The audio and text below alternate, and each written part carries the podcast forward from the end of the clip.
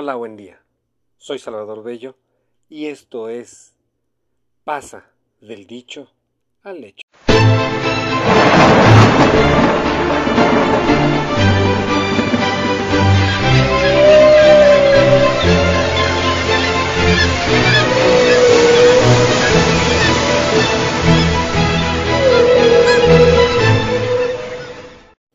¿Sabías que este 31 de octubre se celebra el Día Mundial de las Ciudades?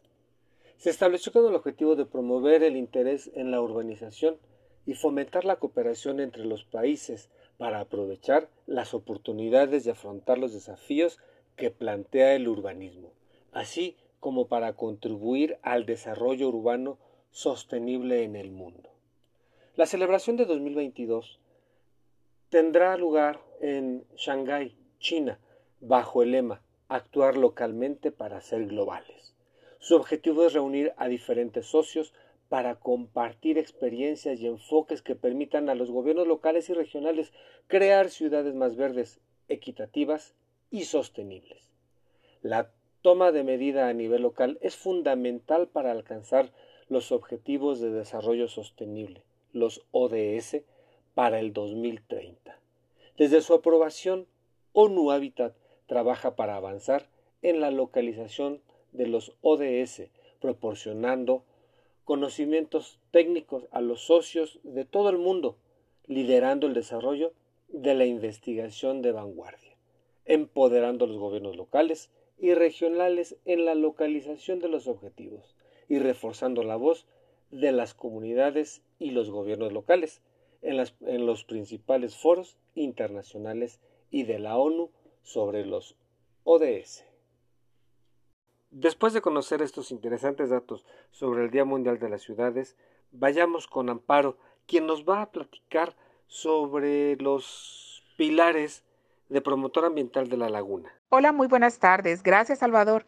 Así es, tu amiga Amparo Segura te saluda desde la ciudad de Poza Rica, Veracruz. El día de hoy traigo un tema para ti que tiene que ver eh, con parte de los pilares de nuestra empresa promotora ambiental de la laguna.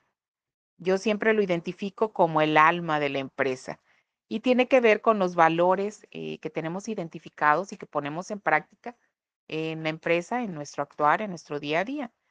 Y quiero compartirte que tenemos ocho valores, de los cuales eh, tenemos clasificados y dentro de valores éticos tenemos un valor muy importante, el valor de la integridad.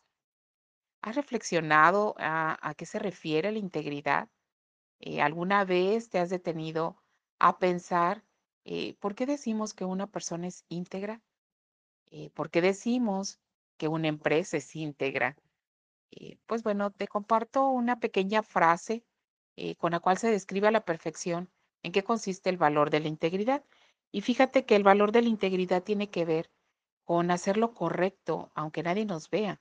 Esta es una frase que yo he leído muchas veces y que me resulta muy cierta, porque la integridad tiene que ver con mi manera de conducirme y actuar, en aquello en lo que yo creo, en aquello en lo que yo practico. Y pues bueno, la integridad en nuestro trabajo eh, en PASA, eh, te comparto que no está sujeto nunca a corrupciones, a más estas malas prácticas, a engaños. La integridad que nosotros vivimos en PASA, eh, por cómo nos podemos desempeñar libremente, pues nos hace sentir, y la verdad es que nos hace ser personas honorables.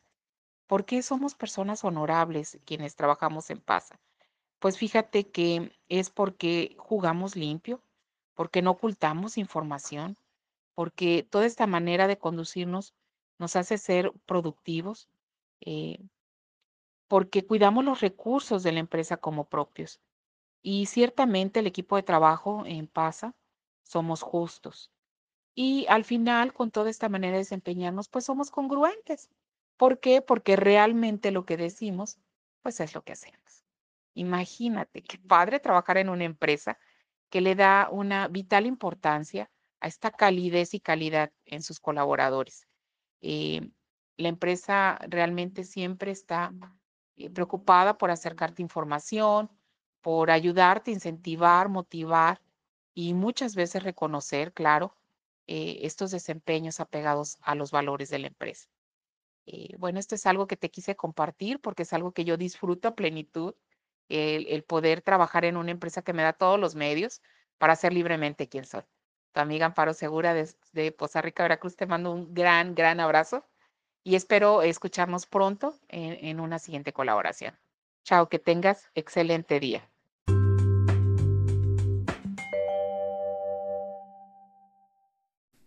Muy interesante lo que nos cuentas, Amparo. Realmente el conocer los pilares de promotor ambiental es básico para poder seguir sustentando nuestro trabajo y cada día ser mejores. Pero ahora vayamos hasta Cozumel con Itzayana, quien nos va a platicar sobre el tema de las infusiones y los beneficios. Bueno, en México los conocemos más como si fueran tés. Adelante. Hola, buenas tardes. El día de hoy conoce cinco infusiones para tu salud. 1. La cúrcuma. La cúrcuma es un poderoso antiinflamatorio y nos ayuda mucho con los dolores estomacales y tiene muchas vitaminas y minerales. 2. Manzanilla. La manzanilla tiene propiedades calmantes y además digestivas, como la disminución de las flatulencias, la reparación de la membrana gástrica o la regulación de los movimientos de la musculatura intestinal. Sí, justo a esas que te causan mucho dolor. 3. Salvia. Esta promueve la cicatrización de las heridas, es auxiliar para las fiebres y estimula el sistema circulatorio. 4. El jengibre mejora el sistema inmunológico y es un potente antiinflamatorio y nos ayuda con la función cerebral. 5. La albahaca favorece la digestión de los alimentos y ayuda a atenuar los espasmos gástricos. La infusión de sus hojas frescas es útil en caso de dolor de estómago, gastritis, indigestión, gases y otras alteraciones del sistema digestivo. También estimula el apetito y ayuda a la producción de leche materna. Soy Itzayana Domínguez y si te gustaron estos tips, escúchanos en el siguiente podcast. Hasta luego.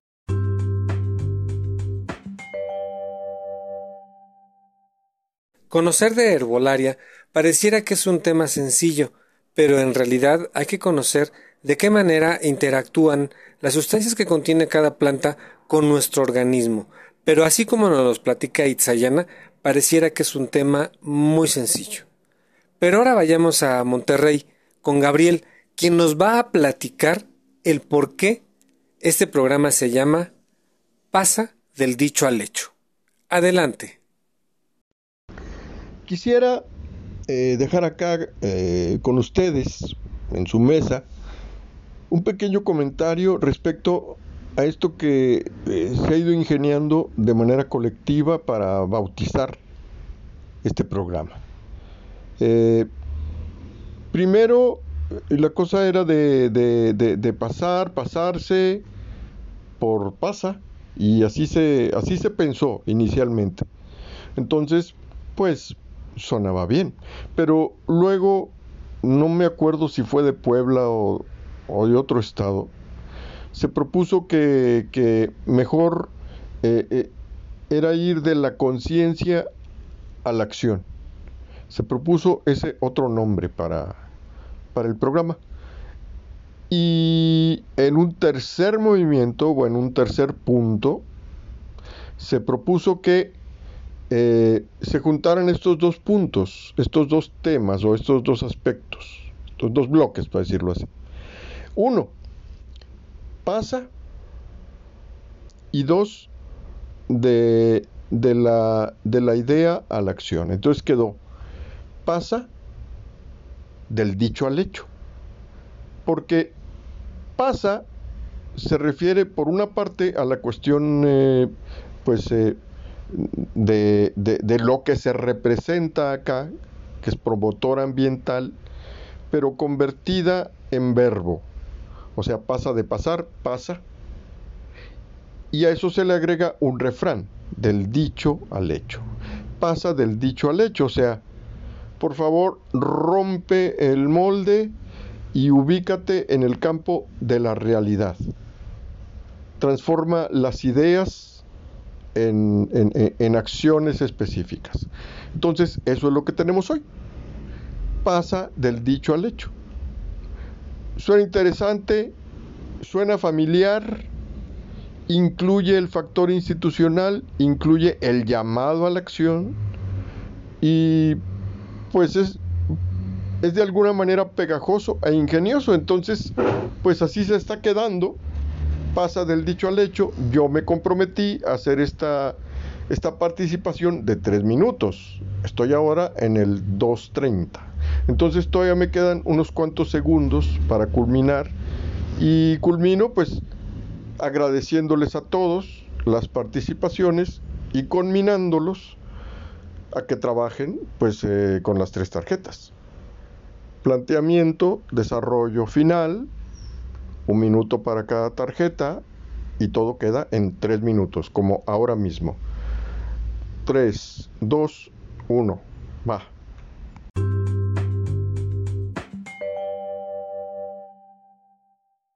Si ustedes habían preguntado el por qué este programa se llama Pasa del dicho al hecho, ahora ha quedado dilucidado este tema, gracias a la explicación en la voz de Gabriel.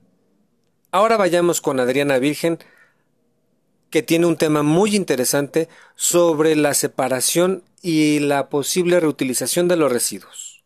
Buen día amigos, los saluda Adriana Virgen desde aquí, desde la bella ciudad de Tijuana. En esta ocasión vamos a hablar de algunas ideas que podemos poner en práctica en casa para la separación de los residuos. Seguramente en tu día a día has observado que el camión recolector de la basura común o de la basura de los hogares llega, depositan los tambos de basura, las bolsas de basura y hay una prensa o una concha que compacta la basura. Así se lleva toda la basura completamente revuelta. Por eso, en algunas ocasiones las personas no quieren hacer la separación de los residuos para el reciclaje. Bueno, pues aquí les tengo algunas ideas. Podemos separar tanto el cartón, el plástico, el aluminio y lo orgánico en nuestros hogares. ¿De qué manera? Vamos a utilizar costales costales en lugar de bolsas, porque las bolsas son menos resistentes que un costal de plástico. En un costal vamos a depositar el cartón, en otro costal vamos a depositar el plástico, en este caso pues todo lo que sea el galón de leche, el del agua, el de los detergentes, todo, todo, todo aquel producto que sea de plástico lo podemos poner en, en ese costal. Igual lo que es el cartón, ya sea del cereal, eh, el cartón, no sé, de, de los pedidos que hacen de Amazon, todos, todos en un costal. ¿Qué va a pasar aquí? Vamos, una vez que tú, que tú recolectes en la semana ese residuo, vas a amarrar tu costal y a la hora en que llegue el camión recolector, sí, se va a ir tu costal con la misma basura revuelta de los demás, pero a la hora en que el camión haga su función que es compactar la basura, el costal va a estar ahí compactado, pero únicamente con el residuo que tú colocaste. Entonces, a la hora que el camión llega al relleno sanitario, existen personas que separan la basura, que en este caso son pepenadores. Lo que quiere decir que a la hora en que caiga ese costal tuyo, va a ser más fácil para el pepenador separar ese residuo. Entonces, prácticamente va a encontrar un tesoro, un costal con plástico, un costal con cartón, un costal con aluminio y vamos a facilitar la tarea a nuestra gente. Entonces, ¿qué les pareció la idea, amigos? Pongámosla en práctica. Muy fácil, ¿no? Ayudemos al medio ambiente. Ideas prácticas para el uso cotidiano. Y bueno amigos, estas fueron algunas ideas de las cuales nosotros podemos hacer eco. Por favor, difundamos esto con algún familiar, algún conocido, en las escuelas, en los trabajos o con gente que simple y sencillamente no quiera generar tantos desechos en casa. Recuerden que con esto nos ayudamos a nosotros, ayudamos a los demás y ayudamos al planeta. Bueno, espero que les haya gustado y nos escuchamos para la próxima.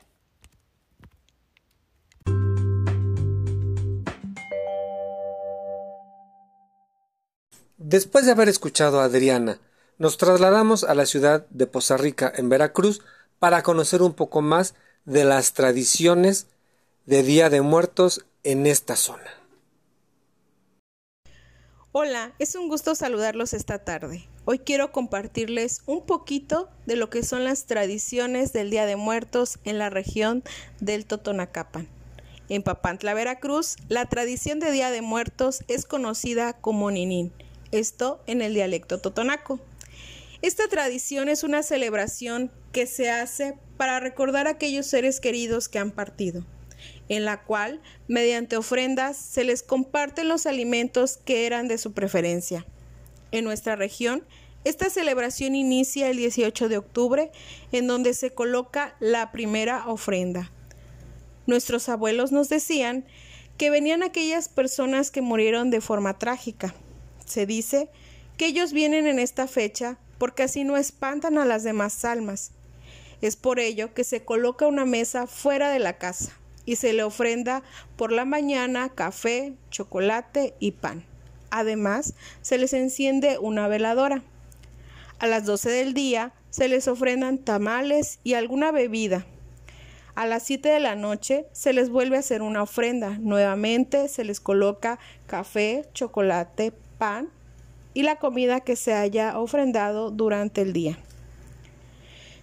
En lo particular, en mi familia así comenzamos esta celebración, la cual ha ido de generación en generación. Para nosotros, esta es una fiesta que nos une no solamente para degustar estos ricos platillos, sino para la organización de nuestro altar.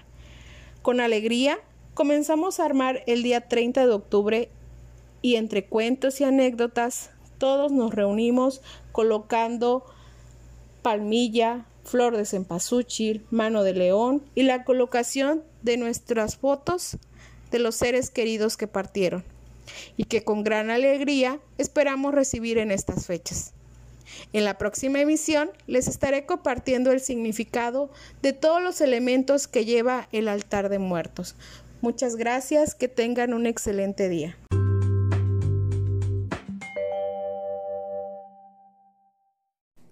Por último, y para cerrar este programa, vamos con Guille a la ciudad de Puebla, quien nos va a hablar sobre la importancia de cuidarnos, la importancia de querernos, la importancia de tener un respeto hacia nosotros mismos.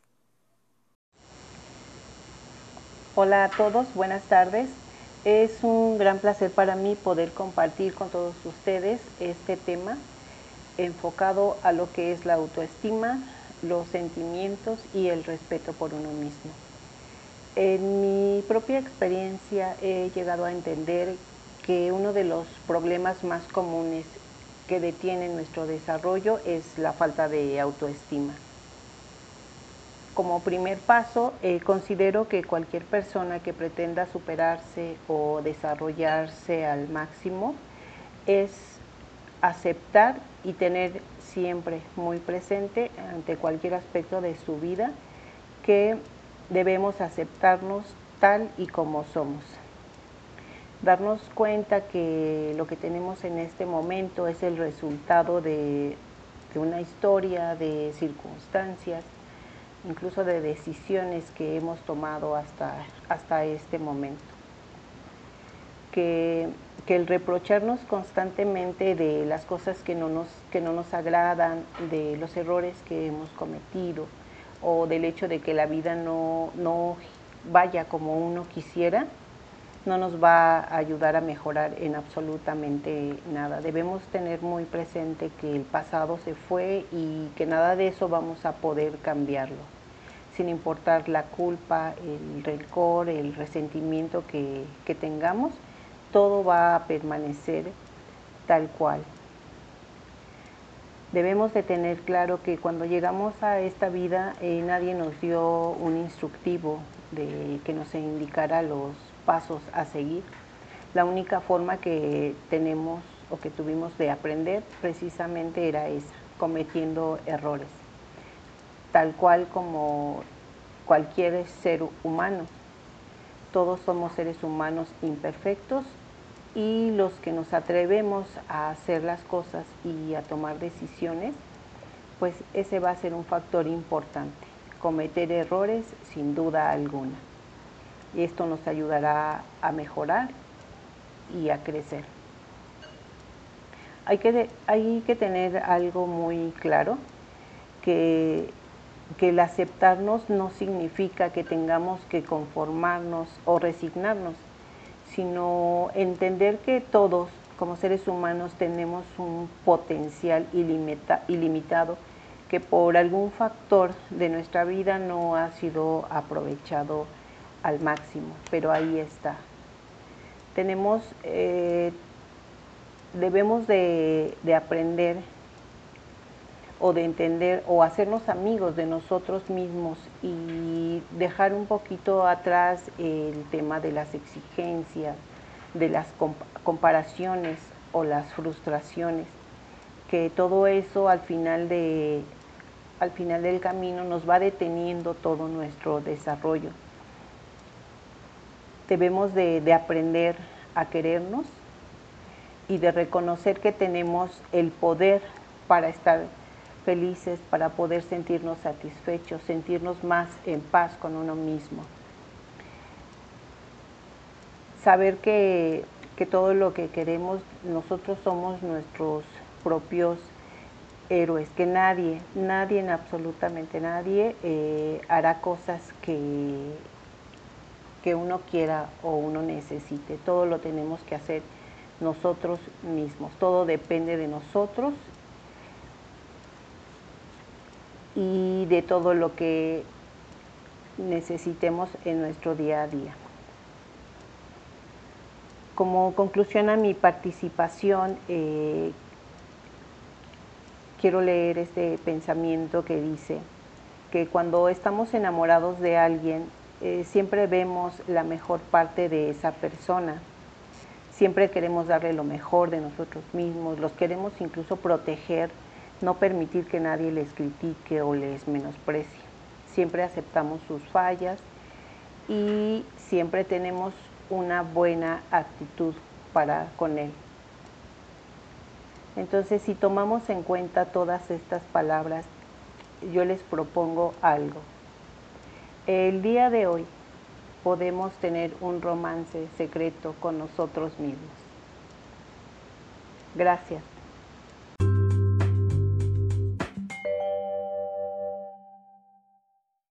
Esto fue Pasa del dicho al hecho. Nos escuchamos la próxima semana. Hasta pronto.